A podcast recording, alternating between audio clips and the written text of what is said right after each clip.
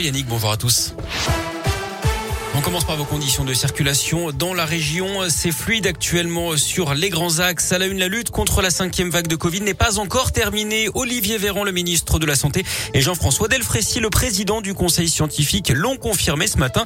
Il faudra être patient avec Omicron qui va encore nous impacter pendant plusieurs mois. Gaëtan Barallon. Oui, d'après Olivier Véran, le pic Omicron n'est pas encore là, mais un plateau haut pourrait être atteint dans quelques jours. La vague d'hospitalisation, elle, restera très lourde jusqu'à la mi-mars avant une baisse progressive et très lente le président du conseil scientifique qui l'affirme, Jean-François Delfrécy, qui évoque également l'apparition d'un sous-variant Omicron BA2 apparu en Inde où il sera en train de devenir majoritaire.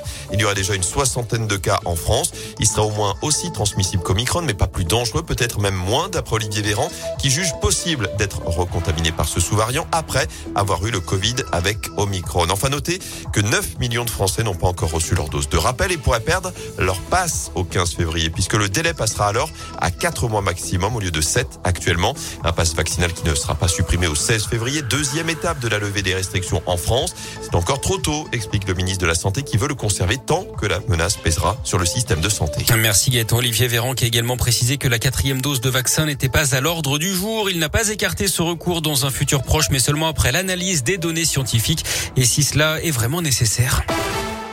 Dans l'actu également, deux hommes condamnés à 27 et 38 mois de prison ferme en Haute-Loire. D'après le progrès, ils assuraient la sécurité d'une prostituée mineure à Brive-Charensac. Des faits qui remontent à quelques jours entre le 22 décembre et la semaine dernière. C'est une employée de l'hôtel qui a finalement donné l'alerte après des entrées et sorties dans l'une des chambres. Du foot avec la Coupe d'Afrique des Nations endeuillée. Hier, une bousculade a fait huit morts, dont un enfant et une cinquantaine de blessés devant le stade de Yaoundé avant un match entre le Cameroun et les Comores. Un bébé aurait également été blessé. Il se trouve à l'hôpital dans un état stable. La bousculade aurait eu lieu au moment du contrôle du pass sanitaire à l'entrée du stade. La fille de Jean-Luc l'a mise en examen pour subornation de témoins. Margola est accusée d'avoir fait pression sur deux plaignantes pour qu'elle disculpe son père. Le chanteur de 69 ans est mis en examen depuis le 17 novembre pour viol sur mineur, corruption de mineur et abus de faiblesse. Il est soupçonné d'avoir agressé sexuellement deux ados quand elles étaient âgées de 15 à 17 ans à partir de 2013, des faits qu'il conteste. Et puis cette fusillade en Allemagne hier, un étudiant de 18 ans a ouvert le feu dans un amphithéâtre de l'université d'Heidelberg avant de se donner la mort. Une jeune femme a été tuée. Trois autres étudiants ont été blessés. D'après les premiers éléments, l'assaillant inscrit en sciences souffrait d'une maladie psychique de longue date.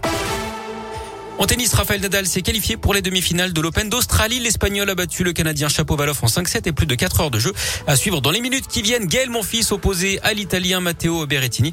Et puis euh, du handball, belle opération des Bleus hier qui se sont rapprochés des demi-finales de l'Euro en battant le Monténégro 36 à 27. Un match nul pourrait suffire face au Danemark. Demain, coup d'envoi de la rencontre à 20h30. Parfait, merci.